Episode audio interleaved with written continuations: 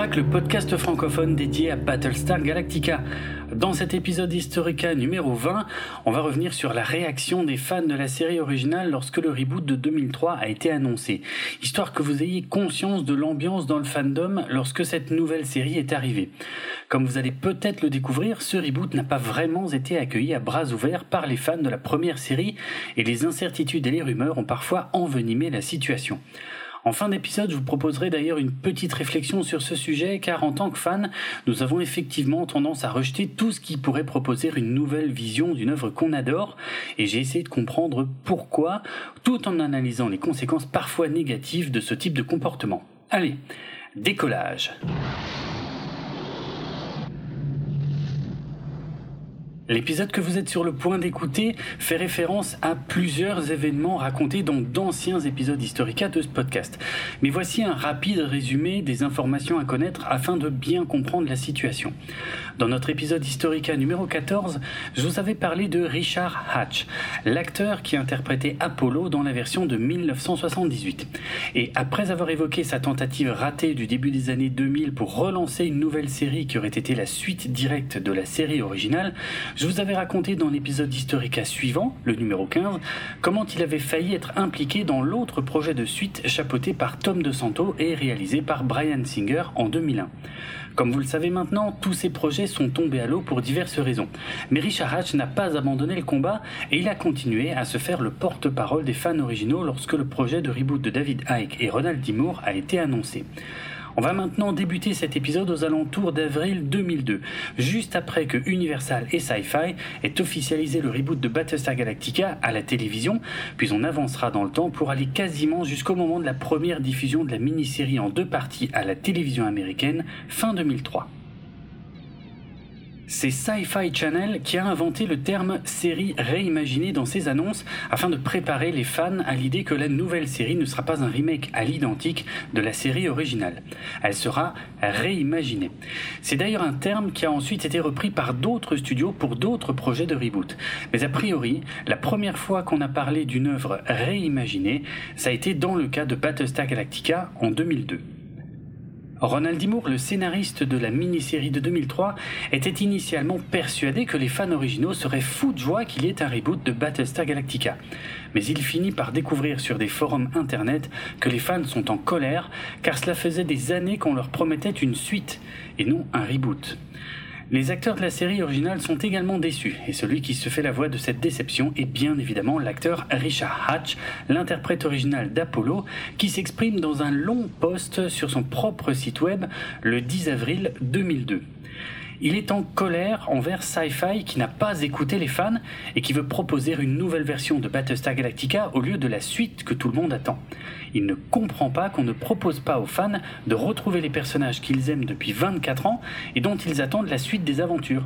Il pense que le remake sera un désastre économique là où une suite aurait pu être une grande réussite et il invite les fans à se faire entendre pour que Sci-Fi change d'avis au sujet de la nouvelle série. Il va même jusqu'à comparer la série réimaginée au Titanic, qui était également un projet énorme pour lequel on n'a pas écouté la voix de la raison. Et oui, vous ne le saviez peut-être pas, mais Richard Hatch était à l'origine le plus grand opposant à la série réimaginée de Battlestar Galactica, même s'il ne pensait que du bien de Ronald D. Moore. Et son opposition au projet a duré assez longtemps, via des messages sur son site et des interviews. Rappelons qu'à cette époque, Richard Hatch propose depuis plusieurs années sa propre vision d'une suite à la série originale via des romans dont je vous ai déjà parlé dans notre épisode Historica numéro 13. Dans un autre long post sur son site officiel daté du 23 juillet 2002, soit trois mois plus tard, Richard Hatch exprime une nouvelle fois sa déception face à la décision de Sci-Fi de diffuser une version réimaginée de Battlestar Galactica. Il est persuadé qu'une nouvelle version, même faite avec les meilleures intentions, perdrait ce qui faisait l'essence de la série originale, à savoir ses personnages et son sens de la famille. Il est également persuadé que les fans de longue date tourneront le dos à cette nouvelle série qui n'arrivera pas à se construire une nouvelle base de fans avec des personnages inédits. Et il ne comprend toujours pas que Sci-Fi veuille séduire de nouveaux jeunes fans alors qu'il existe déjà plusieurs générations de fans d'âge divers qui n'attendent qu'une chose, une suite de la série originale qui représenterait un risque moins important qu'une remise à zéro de la franchise. Il affirme avoir parlé aux producteurs de la nouvelle série et il les voit comme des gens talentueux et attentionnés qui veulent faire de leur mieux.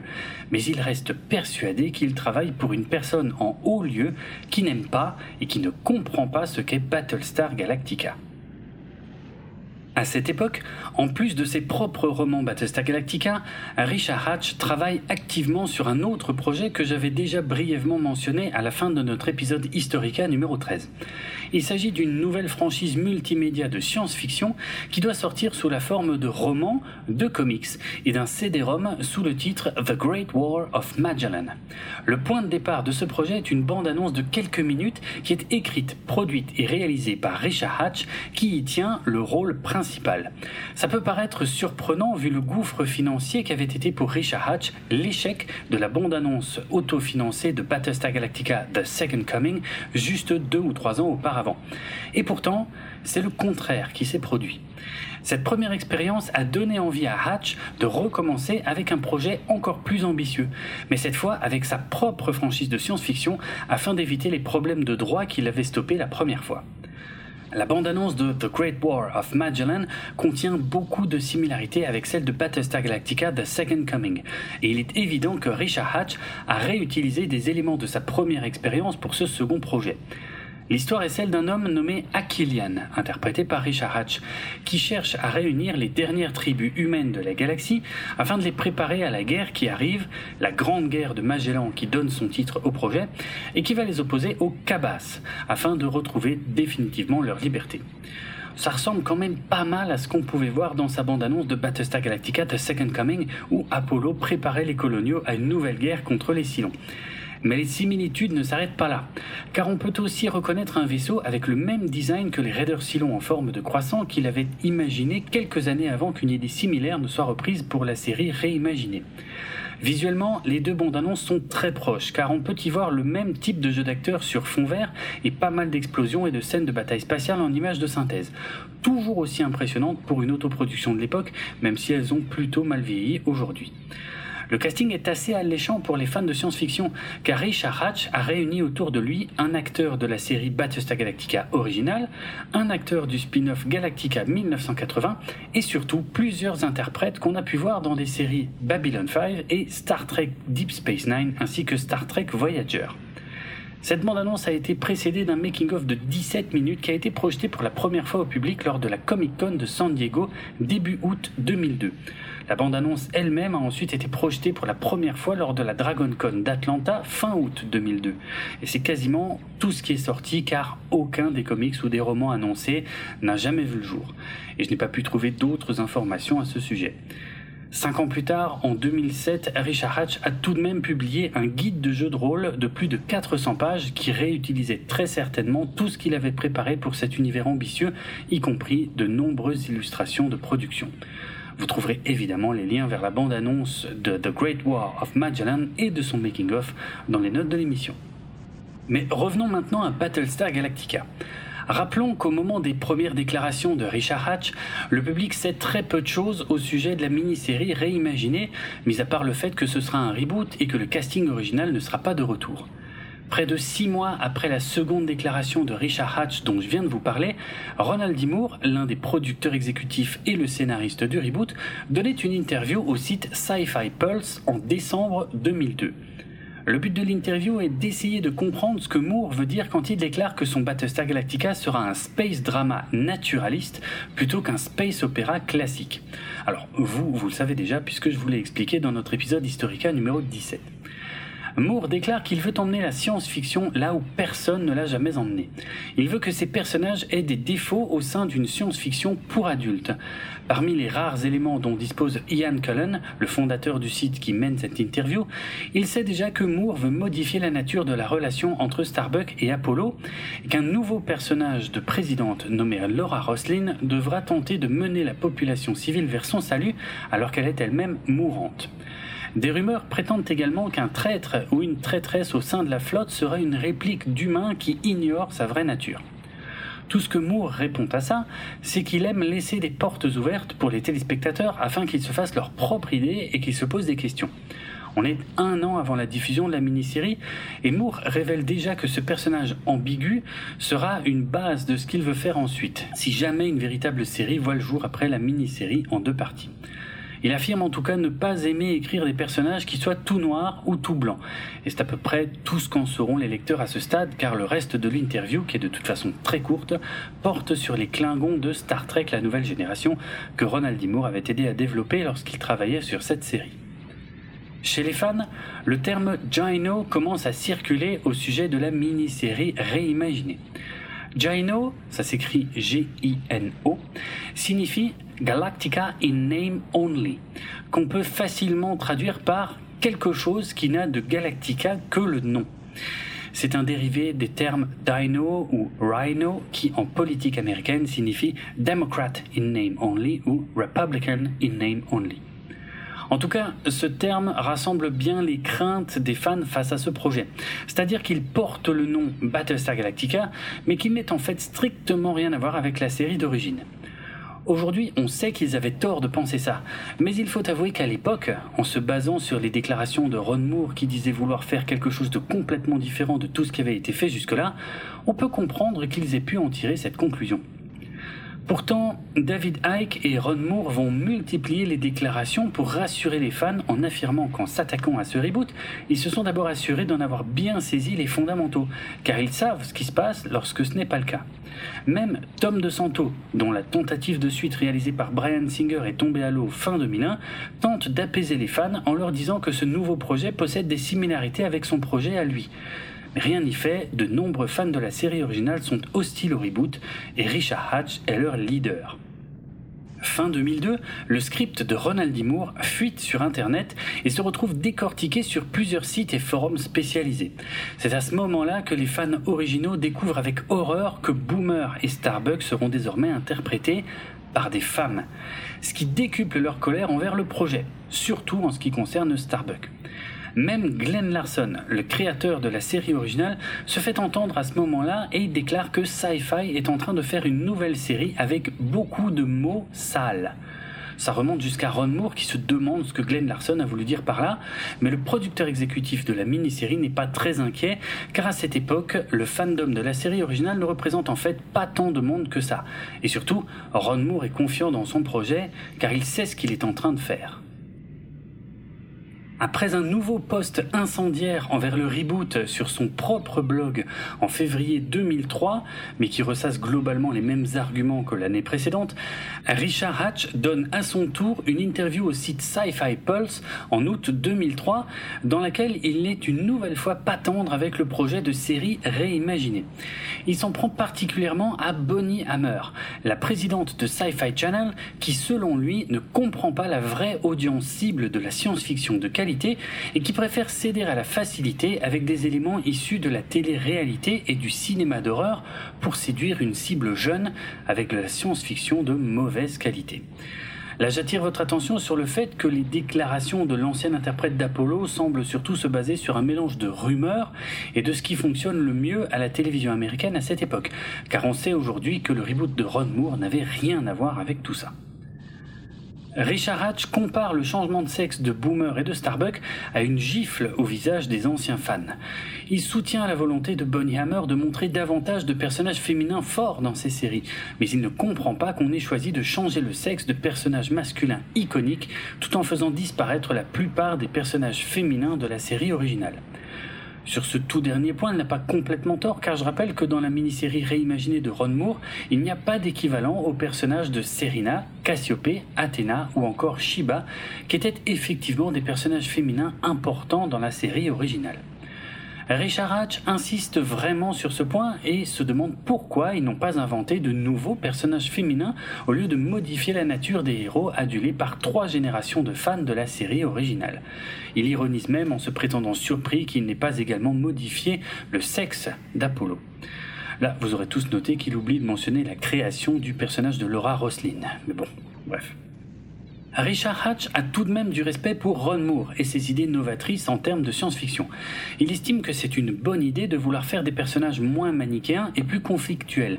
Mais encore une fois, il ne comprend pas qu'on puisse vouloir appliquer ce traitement à Battlestar Galactica et à des personnages dont la nature serait une nouvelle fois modifiée. Il pense que ce reboot ne devrait pas s'appeler Battlestar Galactica et qu'il devrait plutôt s'agir d'un spin-off, voire même d'une série se déroulant dans un univers complètement différent.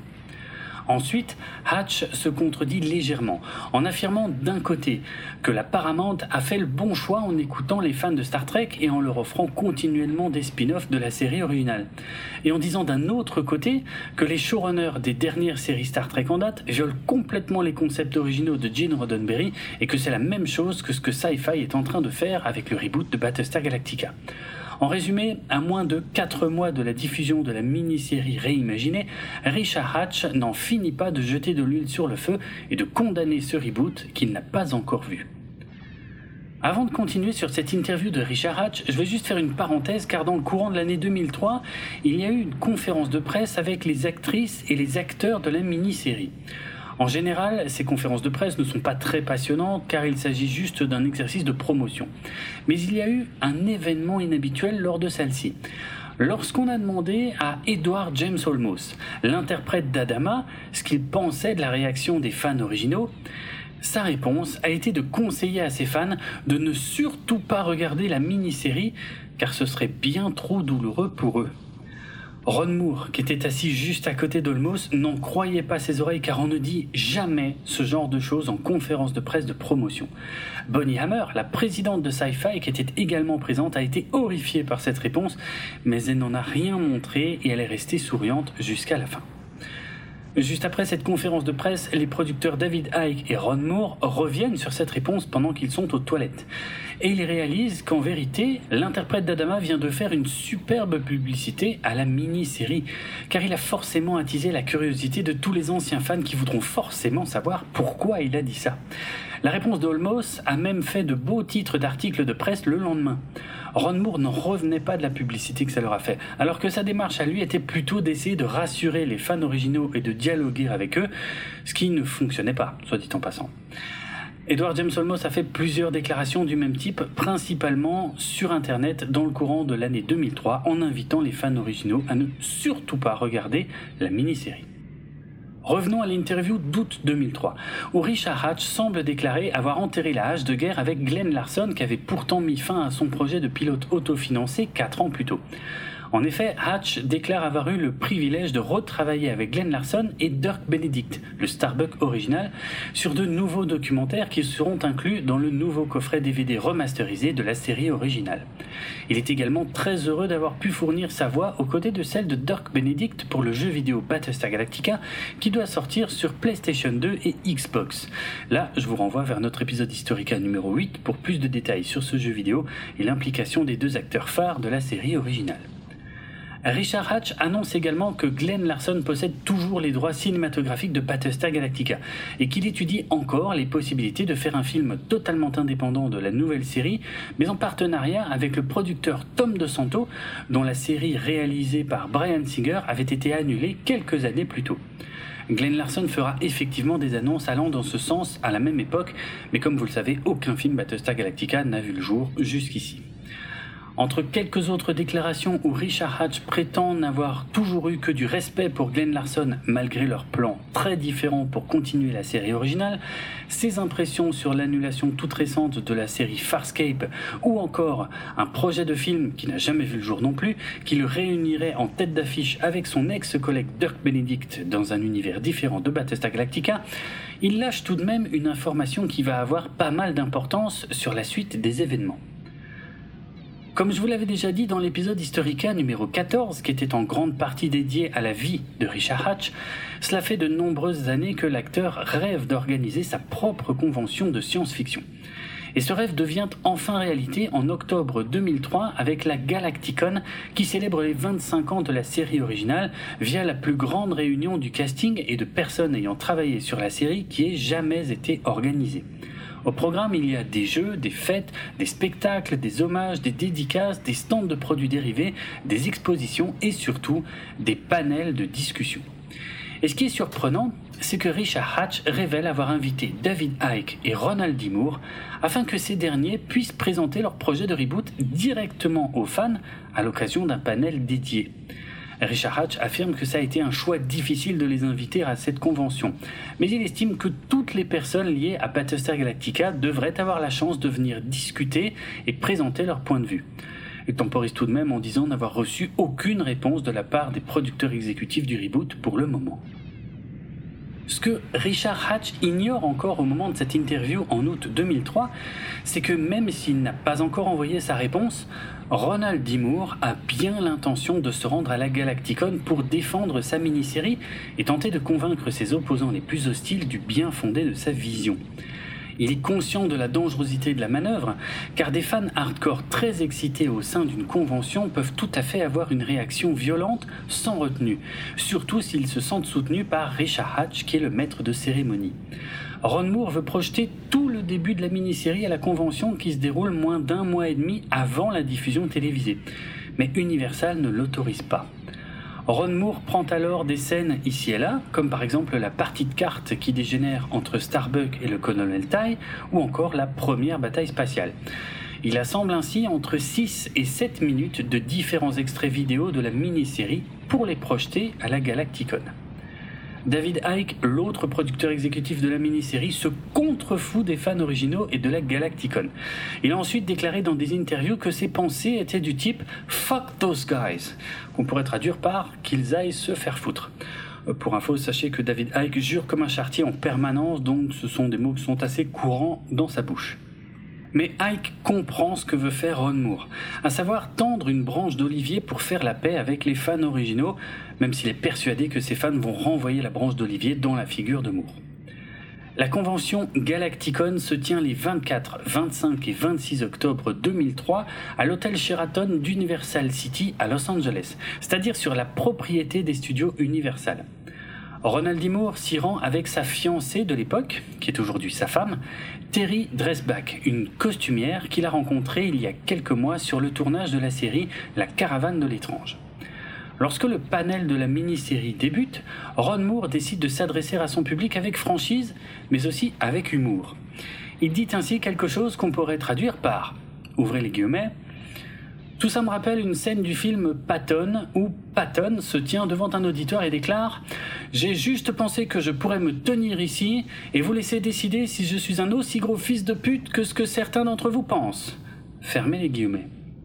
Dans la salle devant Ronald D. Moore, personne ne rit. Moore prend conscience de l'hostilité de son public, alors il enchaîne tout de suite sur du concret, ouvrez les guillemets.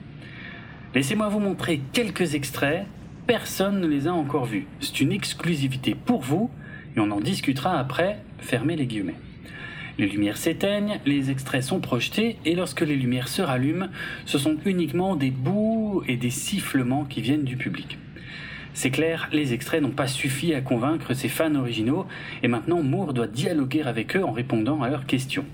Les premiers retours de ce public sont désastreux. Ils n'aiment pas ce qu'ils viennent de voir, ils pensent que c'est une insulte à la série originale et ils détestent la nouvelle Starbuck. Puis arrive une question très précise. Maintenant que Ron Moore a vu les réactions du public, et si jamais la mini-série peut se transformer en série régulière, est-ce que Moore acceptera que cette série hebdomadaire soit plus proche du vrai Battlestar Galactica, c'est-à-dire de la série originale? Moore demande au public s'il veut une réponse honnête, ce à quoi tout le public répond Bah oui, sois honnête, euh, dis-nous la vérité. Et voilà la réponse de Ron Moore, ouvrez les guillemets. La vérité, c'est que non. Si on fait la série, eh bien, ce sera cette série-là. Vous n'êtes pas obligé de la regarder et vous n'êtes pas obligé de l'aimer. il n'y a aucun problème. Mais ça, c'est la série qu'on va faire. Fermez les guillemets. À partir de ce point, le public se crispe encore davantage avec Ronald D. Moore, mais c'est un sauveur inattendu qui s'interpose pour détendre la situation. Richard Hatch, l'interprète original d'Apollo qui jette de l'huile sur le feu depuis des mois, se trouve dans le public, et il se lève afin que tout le monde puisse le voir. Depuis la salle, il explique aux fans que cette nouvelle série n'est clairement pas ce qu'il aurait envie de voir sous le nom de Battlestar Galactica. Mais il le rappelle également que Ronald D. Moore est l'invité de la convention et qu'il doit être traité avec respect. Il demande donc au public de cesser de se comporter avec hostilité et il répète que Ron Moore est un artiste et que même s'il n'est pas d'accord avec sa vision de la série, il doit être traité de façon juste. Il s'agit d'un moment décisif car le public se calme et écoute plus sagement la fin de l'intervention de Moore sur scène. Il est possible de voir cette intervention de Richard Hatch lors du panel de Ronald sur le DVD souvenir Galacticon qui est sorti en 2004. Il s'agit d'un DVD de qualité semi-professionnelle qui permet de revoir plusieurs panels de cette convention anniversaire. Pourquoi de qualité semi-professionnelle? Parce que tous ces moments ont été filmés avec un caméscope non professionnel depuis les premiers rangs du public et avec un son très moyen puisqu'il vient des enceintes qui étaient situées sur scène lors de ces panels. Ce qui fait qu'on entend mieux le public que les gens sur scène. Autant dire qu'il faut vraiment être fan pour tout regarder. Mais ce DVD souvenir a le mérite de proposer 11 minutes du panel de Ronald D. Moore qui inclut l'intervention de Richard Hatch. La description que je viens de vous faire du panel de Ron Moore est tirée d'un passage du livre Somewhere Beyond the Heavens, Exploring Battlestar Galactica, qui a été écrit par divers auteurs. Et on est d'accord que ça a l'air d'être un moment très tendu. Alors, je me suis procuré ce DVD souvenir de la Galacticon pour voir les images de ce fameux panel.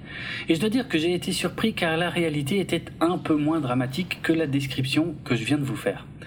Déjà, la salle n'était pas très grande et ce sont seulement quelques dizaines de fans qui étaient présents lors de ce panel.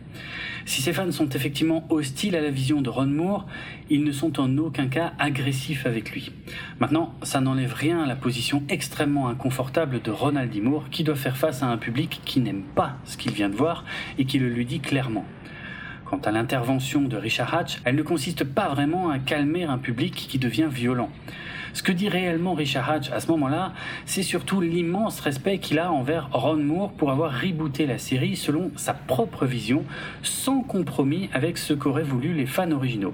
Cela demandait beaucoup de courage, aussi bien pour l'avoir fait que pour être venu le présenter devant des fans originaux sans s'excuser de ce qu'il a fait.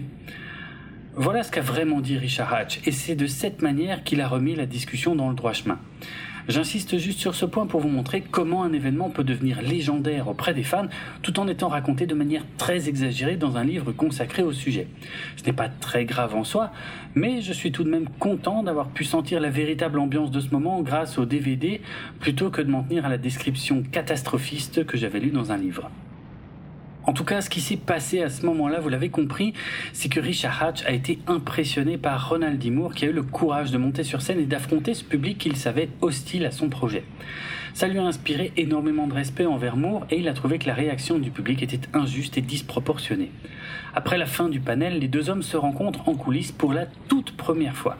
Ils se connaissent bien évidemment de réputation, mais ils ne s'étaient jamais vus. Moore a évidemment apprécié l'intervention de Hatch qui a ramené un peu de sérénité pour la fin du panel et il l'en remercie chaleureusement. Hatch dit à Moore qu'il n'aime pas ce qu'il a fait de la série, mais aussi qu'il comprend le travail que cela représente de monter un projet de ce type et de le défendre, car il l'a lui-même fait avec son projet The Second Coming, et qu'il ne pouvait plus supporter la façon dont Moore a été traité par le public. Ronald D. Moore le remercie encore une fois et lui fait part de son admiration pour son geste. Il lui dit également que si la mini-série devient une série régulière, il proposera à Richard Hatch d'en faire partie. Et comme vous le savez peut-être si vous avez déjà regardé la série, il l'a vraiment fait et Hatch a accepté. Mais à ce moment-là, Richard Hatch n'est pas encore convaincu par la vision de Ronald D. Moore. Alors il lui répond juste poliment qu'ils en reparleront le moment venu, ce qui est une façon détournée de dire que ça ne l'intéresse pas. Lorsque Ron Moore revient de la convention et qu'il explique à David Icke que ce serait une super idée d'engager Richard Hatch dans la série, le second producteur exécutif n'en revient pas. Dans un premier temps, il ne partage pas forcément l'enthousiasme de son collègue. Mais après y avoir réfléchi, il commence à y voir un intérêt, car il trouverait ça génial que l'un des détracteurs de la série finisse par faire partie du projet. Ike se moque pas mal d'obtenir l'approbation des fans originaux. Ce qui lui plaît dans cette idée, c'est surtout le fait que les détracteurs se retrouveraient privés d'un de leurs principaux leaders, et que du coup ils ne sauraient peut-être plus quoi penser. Il est donc beaucoup plus cynique que Moore sur cette question, car c'est uniquement l'ironie de la situation qui lui fait trouver cette idée géniale. L'année suivante, en 2004, lorsque Richard Hatch acceptera finalement de participer à la série Battlestar Galactica réimaginée, cela aura effectivement un effet sur certains fans originaux, car le discours de Hatch a changé suite au visionnage du début de la première saison. On y reviendra plus en détail dans nos futurs épisodes. Il ne considère plus que le nouveau Battlestar Galactica est un affront envers l'ancien Battlestar Galactica. Il a enfin admis qu'il s'agissait simplement de quelque chose de différent et surtout de qualité. David Icke fera également évoluer son opinion sur Richard Hatch lorsqu'il le rencontrera sur les tournages, car il découvrira un grand professionnel et un très bon acteur, soucieux de la qualité du résultat final, qui a véritablement apporté quelque chose à la série.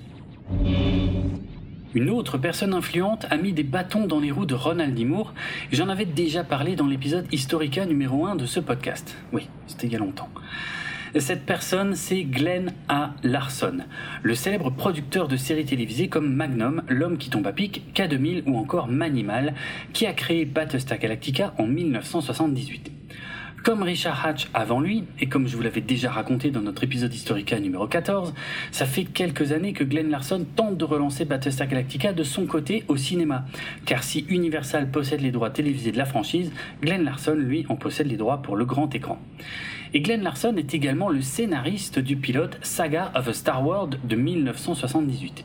Donc le Galactica, la guerre entre humains et Cylons, la traîtrise des Cylons pour détruire les douze colonies, Adama, le colonel Tai, Baltar, Apollo, Starbuck, Boomer, les chasseurs Viper, la recherche de la Terre, tout ça c'est à Glenn Larson qu'on le doit depuis 1978. Il est donc logique que Glenn Larson soit crédité au générique de la mini-série en tant que créateur original, sans parler de l'argent que cela lui rapporte.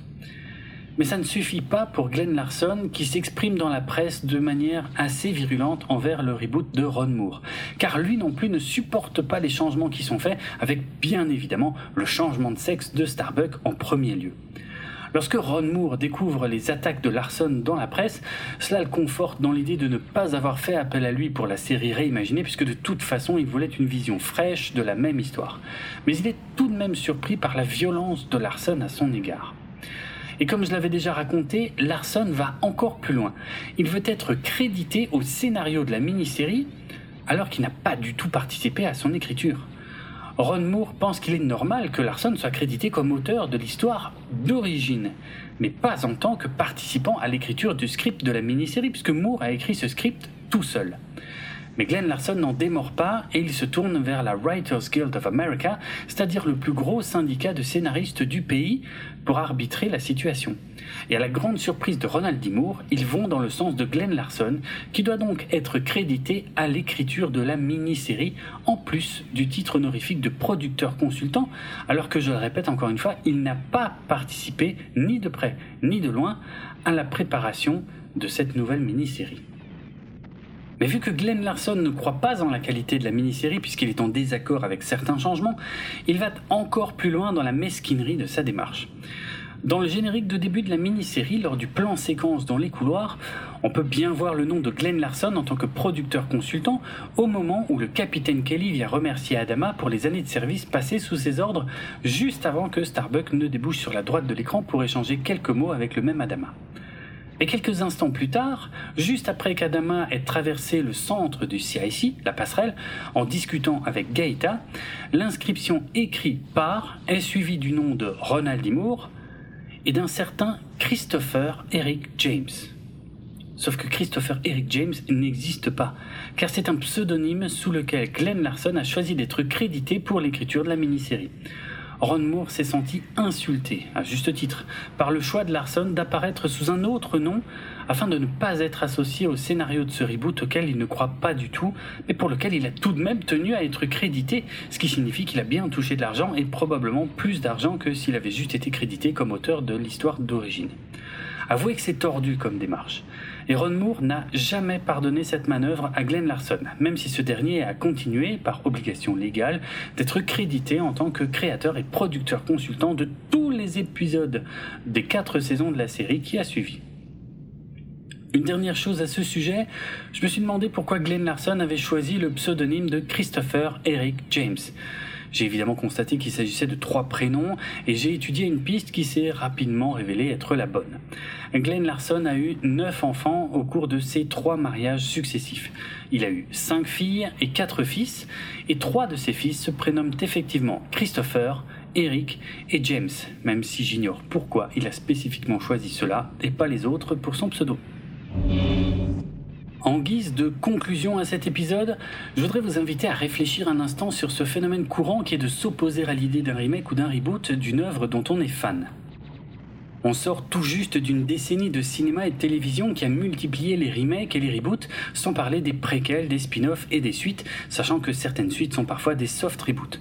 Je vous rappelle que les remakes et les reboots ne sont pas exactement la même chose, mais je vous renvoie vers notre épisode Signa numéro 1, où j'avais pris des exemples très précis pour bien faire la différence, car si tous les remakes sont des reboots, tous les reboots, dont la définition est un peu plus floue, ne sont pas forcément des remakes. Bref, le phénomène dont je parle, c'est la volonté des studios de capitaliser sur des franchises existantes en leur offrant de nouvelles itérations, parfois plusieurs décennies après l'œuvre originale. En tant que podcasteur cinéma depuis bientôt 10 ans dans mon autre émission intitulée 24 FPS, je faisais il y a quelques mois le bilan de la décennie qui vient de s'achever. Et je me désolais que plusieurs de mes franchises préférées aient été gâchées par des suites ou des reboots de piètre qualité, comme par exemple, pour ne citer que des œuvres en lien avec la science-fiction, Star Wars, Terminator, X-Men, Alien, Ghostbusters, SOS Fantôme, Pacific Rim, Spider-Man, Jurassic Park, Predator, Independence Day, Godzilla ou encore Men in Black. Selon moi, les seules franchises qui s'en sont bien sorties avec leur suite ou leur reboot sont Superman, La planète des singes, Star Trek, Mad Max, Tron ou Robocop. Et encore, cette justesse concernant Robocop, euh, c'est juste que c'était pas trop honteux. Le seul cas que j'ai pas encore complètement tranché est Blade Runner 2049, qui n'est pas forcément mauvais, mais qui selon moi n'apporte rien d'intéressant par rapport à l'original. Bref, pendant l'épisode que vous venez d'écouter, je suis à peu près certain que vous avez été surpris, voire déçu, par l'attitude de Richard Hatch, l'interprète original d'Apollo en 1978, vis-à-vis de l'annonce du reboot de Battlestar Galactica au début des années 2000. Mais votre vision de la question est un peu biaisée, car vous savez maintenant que la version réimaginée de Battlestar Galactica est une merveille. Or, à cette époque, personne ne pouvait en être certain. Si je vous annonçais aujourd'hui que des remakes de 2001 l'Odyssée de l'espace, de Retour vers le futur ou de Matrix étaient annoncés, je suis presque sûr que vous vous mettriez dans une posture similaire à celle de Richard Hatch et que vous ne voudriez surtout pas qu'une nouvelle version soit proposée aux jeunes générations car que ce soit du côté de la mise en scène ou des interprètes, cette nouvelle version serait forcément nettement inférieure à la perfection de l'œuvre originale. Eh bien, aussi bizarre que ça puisse paraître aujourd'hui, c'est sûrement comme ça que Richard Hatch voyait la série originale. Une œuvre riche et cohérente qui avait séduit un très large public en son temps et qui serait impossible à refaire différemment sans en trahir complètement l'esprit. Car je crois que c'est ça le mot-clé qui résume le mieux nos craintes lorsqu'on s'oppose à l'idée d'une suite ou d'un reboot. La trahison. La trahison de l'esprit de l'œuvre originale, voire la trahison de nos souvenirs ou de notre attachement à l'œuvre de base. Car bien évidemment, plus on est attaché à une œuvre, plus on est susceptible de s'opposer à l'idée d'une suite tardive ou d'un reboot.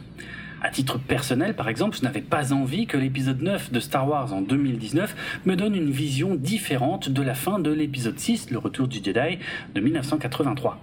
Je n'avais pas besoin que Ridley Scott m'explique l'origine de l'alien. Je n'avais pas envie que Terminator Genesis soit un reboot du premier Terminator avec des interprètes qui n'arrivent pas à la cheville des originaux. Et j'avais encore moins envie que Terminator Dark Fate modifie la fin de Terminator 2. Ça, c'est ce que je reproche aux suites ou aux préquels tardifs. Ils ont tendance à modifier des éléments de scénario des œuvres originales et ça me gêne parce que je ne suis pas d'accord avec ces modifications dont je n'ai pas envie de tenir compte. Concernant les reboots, je pourrais uniquement citer le film SOS Fantôme de 2016 qui symbolise à lui seul tout ce qu'il ne faut pas faire avec une franchise culte. Un produit honteux et écrit sans aucun talent, juste dans le but de capitaliser sur un nom de franchise déjà bien connu du grand public. Avec ces quelques exemples, je résume, je crois, les principales craintes des fans à l'annonce de suites tardives ou de reboots. Pourtant, il ne faudrait pas oublier qu'il existe des suites ou des reboots qui sont aussi bien, voire même parfois nettement supérieurs aux originaux. C'est plus rare, certes, mais ça existe. Selon moi, le premier Terminator est une merveille, mais Terminator 2 est un chef-d'œuvre absolu.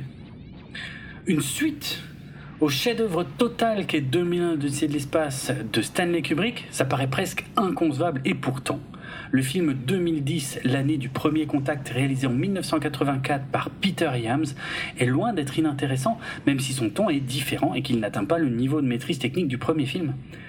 Pour rester dans le domaine de la science-fiction, La Mouche de Cronenberg, The Thing de John Carpenter ou encore L'invasion des profanateurs de sépulture de Philip Kaufman sont des classiques, voire des chefs-d'œuvre, et ils sont tous des remakes de films plus anciens qui étaient également des classiques à leur époque.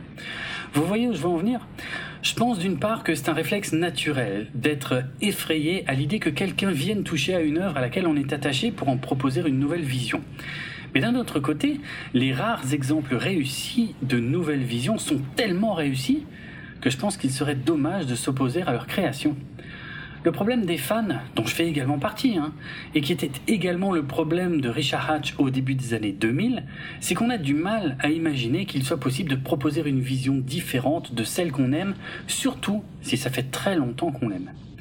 Je vais prendre encore un exemple tiré du cinéma qui va peut-être vous surprendre et qui illustre pourtant très bien ce phénomène.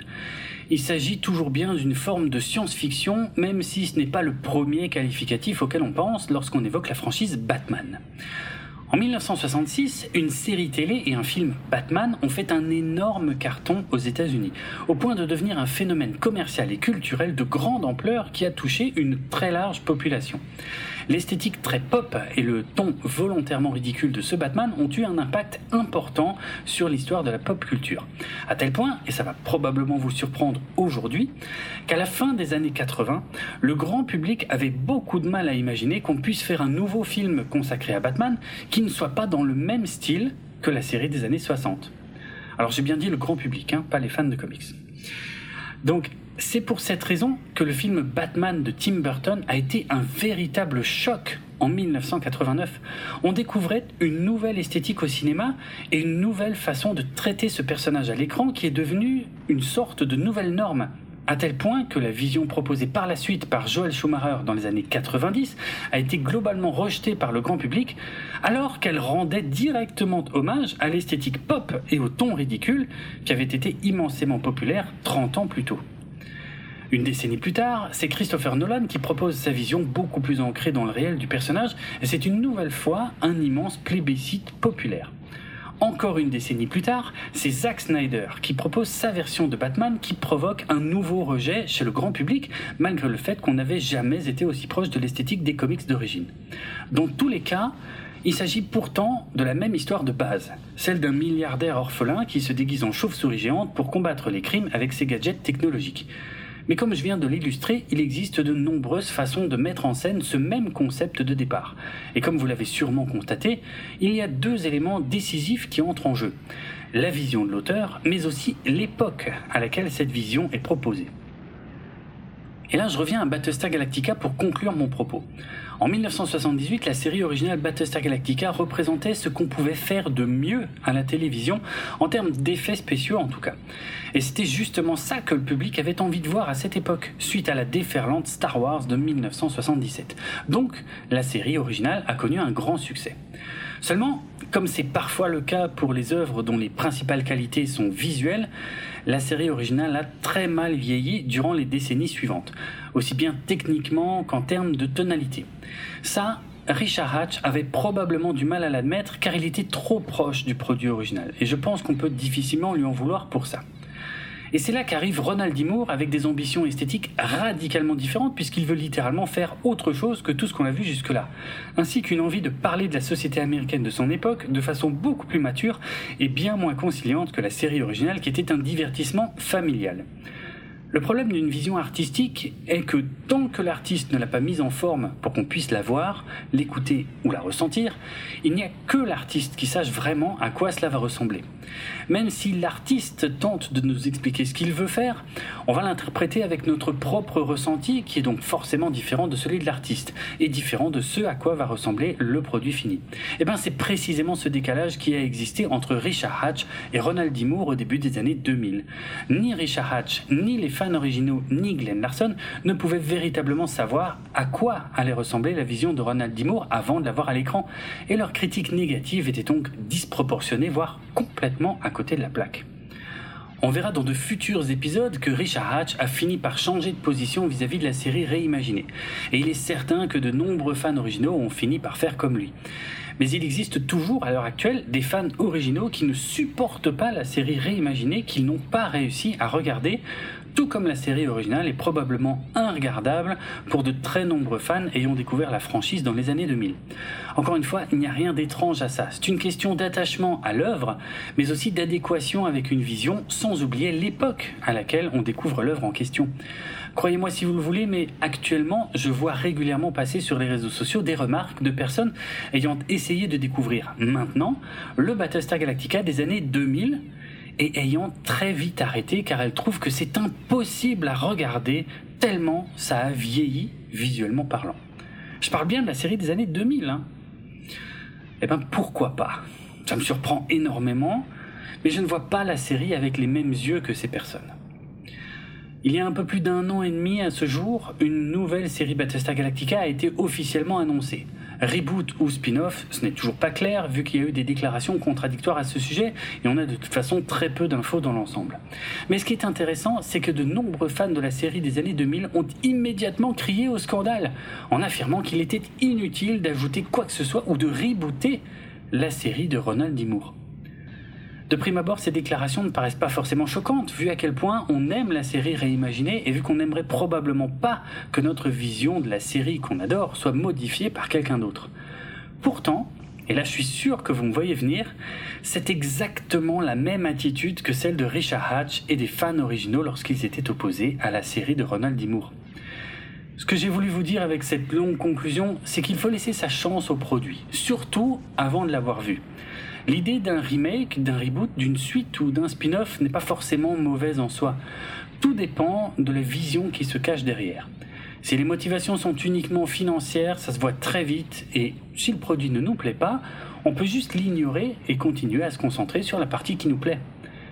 À l'heure où on peut donner notre avis sur tout et n'importe quoi sur les réseaux sociaux, on a une certaine responsabilité en la matière, d'autant plus que les studios sont parfois attentifs à ce genre de choses. Il y a eu cette dernière décennie un certain nombre de films qui se sont fait démolir sur les réseaux sociaux avant leur sortie et qui ont donc été boudés en salle pour qu'ensuite de nombreuses personnes déclarent que c'était finalement pas si mal lorsqu'elles ont vu le produit en vidéo. Sauf que c'est trop tard, le mal est fait, et tout ce que le studio retient, ce sont les chiffres du box-office et les tendances sur les réseaux à la sortie en salle. Alors, ne descendez pas un produit avant de l'avoir vu, car derrière, il y a peut-être un auteur dont la vision pourrait bien changer la donne et rebattre les cartes du média concerné pour le futur. Cela dit, je ne souhaite pas forcément voir des remakes de 2001, de Retour à le futur ou de Matrix. Enfin, bref. Tout ça est déjà arrivé et tout ça arrivera encore. Pour finir cet épisode pour de bon, je voudrais aussi préciser qu'il y avait tout de même des fans originaux qui étaient très excités à l'idée du reboot. Et ce qui leur a mis l'eau à la bouche, c'est la bande-annonce de la mini-série qui dure deux minutes et qui, même si elle révèle quelques points importants du scénario, est effectivement plutôt excitante en termes d'action. Vous trouverez le lien pour voir cette bande-annonce dans les notes de l'émission et si vous avez l'œil affûté, vous remarquerez forcément que les plans avec des vaisseaux spatiaux sont un peu différents de ce qu'on a vu ensuite dans la mini-série. Car en fait, comme les effets spéciaux n'étaient pas encore finalisés lorsque cette bande-annonce a été montée, ce sont des extraits des cinématiques du jeu vidéo pour PlayStation 2 et Xbox qui ont été mis à la place. Et comme les extraits sont très courts, tout le monde n'y a vu que du feu. Ah, la vie était différente avant la télévision en haute définition. We have 50,000 people left. The war is over. It hasn't begun yet. Battlestar Galactica premieres Sunday, December 7th at 9, only on Sci-Fi Channel. Le podcast Galactifrac fait partie du label Podchose et il est disponible sur PodCloud ainsi que sur Apple Podcast, Spotify, Deezer, Amazon et de nombreuses applications iOS et Android, sans oublier YouTube. Retrouvez les notes de l'émission sur galactifrac.lepodcast.fr et suivez-nous sur Twitter, Facebook et Instagram pour du contenu supplémentaire en lien avec cet épisode. Moi c'est Draven et sur Twitter vous pouvez me suivre sur le compte at Dravenardrock, ça s'écrit D-R-A-V-E-N-A-R-D-R-O-K. N'oubliez pas que si vous avez apprécié cet épisode, le meilleur moyen de le montrer et de nous récompenser est de le partager au plus grand nombre via les réseaux sociaux. À bientôt!